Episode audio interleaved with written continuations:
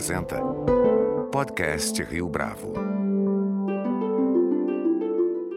Este é o podcast Rio Bravo, eu sou Fábio Cardoso. Fábio Alperovitch, o convidado de hoje do nosso podcast, fala logo no começo da entrevista sobre a sua relação com alguns dos elementos que compõem a agenda do ESG. É que já na infância, por exemplo, Fábio desenvolveu o que chama de olhar ambiental. Só que neste episódio do podcast Rio Bravo, mais do que falar dessa relação quase afetiva com esses pontos, Fábio Perovic, um dos fundadores da Fama Investimentos, comenta como e por que esses critérios da agenda ESG, em inglês, meio ambiente, social e governança, têm se estabelecido de modo consistente para as empresas e para o mercado financeiro. É o que nós vamos ouvir na conversa logo a seguir. Fábio Alperovitch, é um prazer tê-lo aqui conosco no podcast Rio Bravo. Muito obrigado pela sua participação. Muito obrigado você pelo convite, Fábio. É um prazer estar aqui com vocês. Fábio, uma matéria publicada hoje, dia 9 de outubro, dia que a gente está fazendo a gravação, pelo Business Insider repercute uma declaração do fundador do Fórum Econômico Mundial, Klaus Schwab, acerca da importância do ESG. O alcance desses critérios em termos de estima é inegável. A minha primeira pergunta para você tem a ver com isso. A sua experiência se confunde com a trajetória do ESG no Brasil. Como é que essa relação se iniciou? Conta pra gente. Olha, é, a relação iniciou muito cedo, porque desde criança eu tenho esse olhar social e olhar ambiental também. Desde muito pequeno mesmo eu me vejo seguindo essas práticas e bastante curioso em relação ao assunto. E quando a Fama foi fundada em 1993, eh, eu tinha 21 anos de idade e eu e o Maurício, que é o outro sócio fundador, a gente estabeleceu a nossa primeira regra como filosofia de investimentos é que a gente só faria investimentos em empresas que estivessem alinhadas com os nossos valores pessoais. E os nossos valores pessoais, eles são muito parecidos, eles são muito fortes na, na questão de ética, então a gente é bem intolerante em relação à, à falta de ética o ponto é que a gente entende ética num, num sentido um pouco amplificado do, do, sim, do que normalmente é, é, é, compreendido no Brasil. Geralmente no Brasil se entende ética como é, alguém obter uma vantagem financeira em relação a outra pessoa por algum meio é, não, vamos dizer, fora do tradicional. A gente entende ética de uma maneira um pouco mais expandida, não necessariamente uma vantagem financeira Existe ética em relação a pessoas, existe ética em relação ao ambiente. Então, é, pessoas que distratam as outras, é, é, não respeitam as outras, não respeitam minorias, não respeitam meio ambiente, etc., ferem a ética também no nosso, no nosso entender. Então, é, pessoalmente, começou desde cedo, eu acho que essa, essa relação ela só aumenta com o tempo, e profissionalmente, também desde o primeiro dia da fama, é, a gente estabeleceu essa filosofia e segue ela até hoje. De certa forma, Fábio, essa posição vai de encontro ao que muitas pessoas imaginam ser o mercado financeiro, guiado exclusivamente pelo lucro, assim também como o mundo corporativo. Né? Muita gente tem a imagem de que o mundo corporativo é só guiado por aspectos essencialmente materiais. Como é que você avalia isso? E mais do que isso, né? como é que essa suposta contradição não interfere nos negócios da fama, por exemplo? É interessante que você falou suposta contradição, porque acho que esse é um, é um falso dilema que ele prevalece em muitas, na conversão de muitas pessoas, mas ele tem uma razão de ser. E eu acho que eu vou tentar responder isso um pouco no contexto histórico. Quando a Fama é, nasceu, em 1993, a gente vivia, nos anos 90, a fase mais hostil do capitalismo, em todos os sentidos. Né? Então, empresas tinham como objetivo aumento dos lucros, assim como hoje, mas não existia freio para esse aumento dos lucros. Então, se fosse necessário passar por cima de princípios, muitas empresas ou investidores ou controladores de companhia não tinham essa, essa barreira. Então, podemos dar alguns exemplos. Várias operações uh, societárias aqui no Brasil ocorreram uh, de, de controladores abusando do seu poder uh, em detrimento dos seus sócios minoritários, com o único objetivo de serem recompensados. Tanto é que o novo mercado surge no ano 2000 em resposta a essas diversas operações que ocorreram. Mesma forma das empresas serem geridas nos, no, nos anos 90 era essa. Então, as companhias perseguiam um lucro independente de, de suas práticas. Então, dando um exemplo hipotético, É como se eu fosse, por exemplo, dono de uma fábrica de chocolates e visse ali o meu estoque de leite, que é uma das matérias-primas principais para chocolate, é, chegando perto da data de validade. E aí eu tomasse a decisão, bom, então vamos rápido produzir chocolate, e aí é, essa matéria-prima a gente consegue utilizar, passa para frente, vende o chocolate, e se isso der problema depois, as pessoas passarem mal, nem sei se elas vão associar ao chocolate ou não. Então, eu estava ali, é, naquele momento, maximizando o meu resultado, porque senão eu ia ter o prejuízo de jogar minha matéria-prima fora, e jogando a responsabilidade para frente e fechando os olhos para ela. E isso, exemplos como esse aconteciam é, com muita frequência. Depois, algumas empresas e empresários começaram a entender que esse modelo não era sustentável a longo prazo e começaram a propor um modelo completamente diferente. Esse modelo era que todo o processo decisório fosse não só pensando no lucro, mas pensando em todas as partes interessadas, o que a de stakeholders. Então, ao tomar uma decisão, as empresas precisavam contemplar fornecedores, clientes, colaboradores, concorrentes, governo, meio ambiente, comunidades nos entornos etc e essas decisões passaram a contemplar todos e, curiosamente, os lucros subiram ao invés de cair. Então, esse novo capitalismo, né, que eu chamo de capitalismo de stakeholder, é o que uh, sustenta os pilares do, do ESG. Então, a gente acredita, e acho que cada vez mais pessoas entendem, uh, compreendem o ESG, que o ESG ele não é contra o lucro, muito pelo contrário é, através das práticas de, de ESG, as empresas vão ter lucros ainda maiores. Os fundos que investem em ESG, eles vão ter retornos ainda maiores. Então, ao adotar os bons princípios e as boas práticas, os seus resultados aumentam em vez de diminuírem. Esse é um falso dilema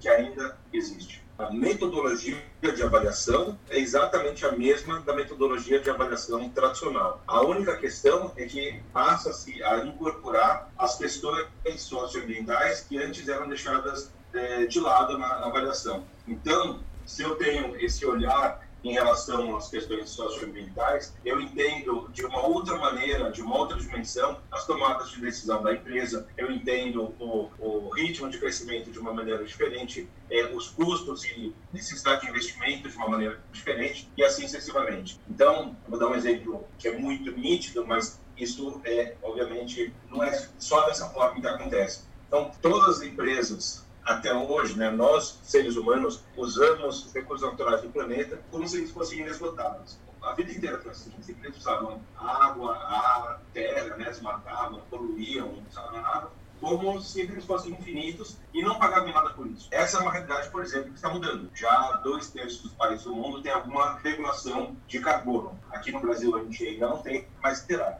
Ao ter esse olhar ESG, a gente entende que as empresas, em algum momento, elas vão ter que se responsabilizar, por exemplo, pela sua emissão de gás de, de efeito estufa. Mas, obviamente, não é só isso. É considerar é, questões de sofrimento animal, questões de é, auditoria fornecedor para ver se é, verificar que são utilizados mão de obra é, infantil, a escravo, é entender é, uso de água, é entender racismo e homofobia, inclusão e diversidade. Enfim, tem uma série de aspectos que precisam ser levados em consideração na análise das companhias, além do business tradicional. É tudo entrelaçado, não é somar. Com base na sua experiência nessa indústria, Fábio, existe resistência por parte das companhias e dos gestores em adotar essas práticas, em adotar esses princípios?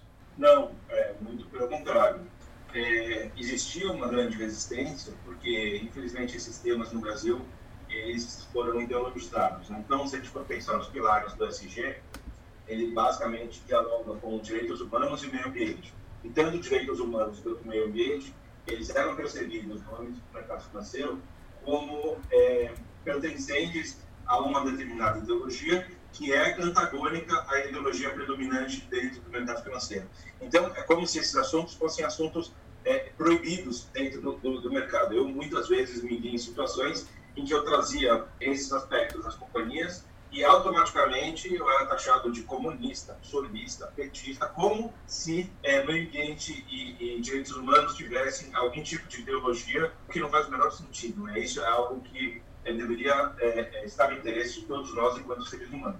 Mas, enfim, então, por conta de todo essa, é, esse, esse contexto, essas foram existiu uma resistência muito grande de incorporação desses fatores no mundo dos investimentos. Essas barreiras têm sido quebradas de muito rapidamente. A gente está vivendo agora um tsunami enorme, o ESG virou assunto, ele não é novo, mas a percepção que muita gente tem é que ele seja novo, ele, ele não é. O fato é que o ESG está é, causando uma transformação muito grande no mundo do investimento. Seja porque algumas pessoas de fato tão, estão impactadas e mexeram ali com algo interior das pessoas, para poxa, isso aqui faz sentido, eu quero incorporar de verdade. Seja por pessoas que entenderam que o mundo está um olhar maior nessas questões e convenientemente precisam também se adequar em termos de estudo, de discurso e um pouco de atitude.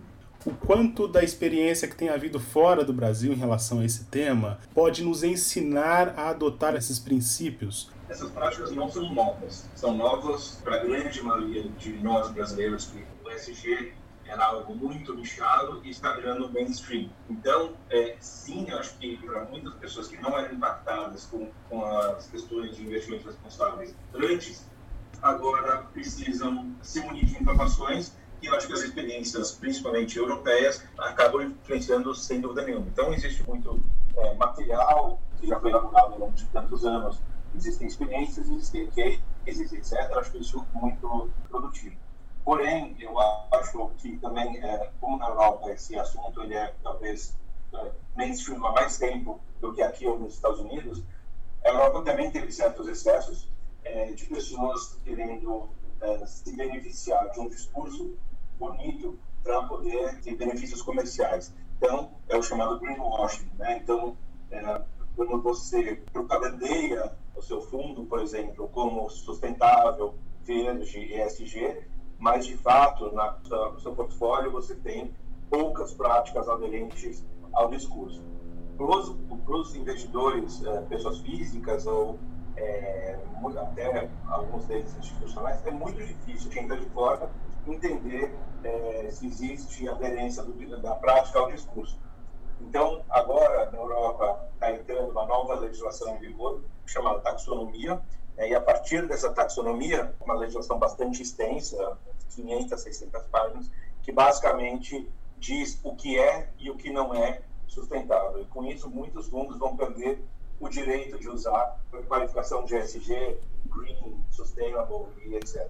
Então, acho que essa experiência é muito interessante e mostra que a, a enganação, assim, a maquiagem, o greenwashing tem dias contados, né? Ainda que isso seja praticado aqui, ela não vai durar muito tempo, essa, essa taxonomia, ela certamente impactará o mercado local também.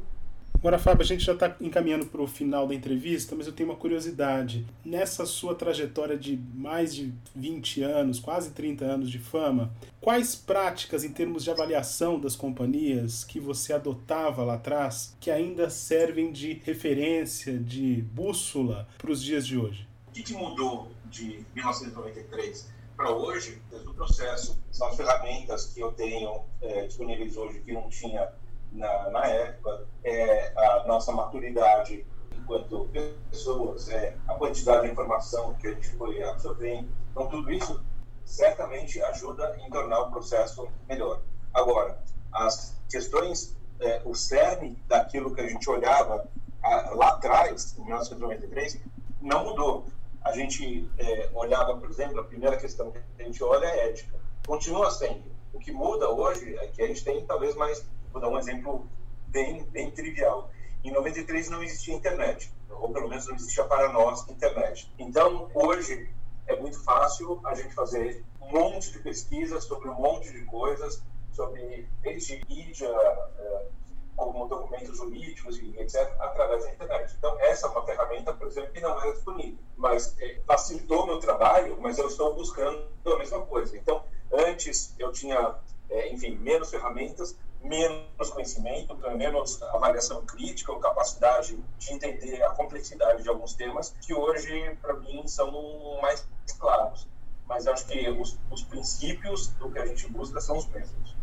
Em relação a médio e longo prazo aqui no Brasil, o desafio maior em relação a ESG tem a ver com aspectos ambientais ou aspectos sociais?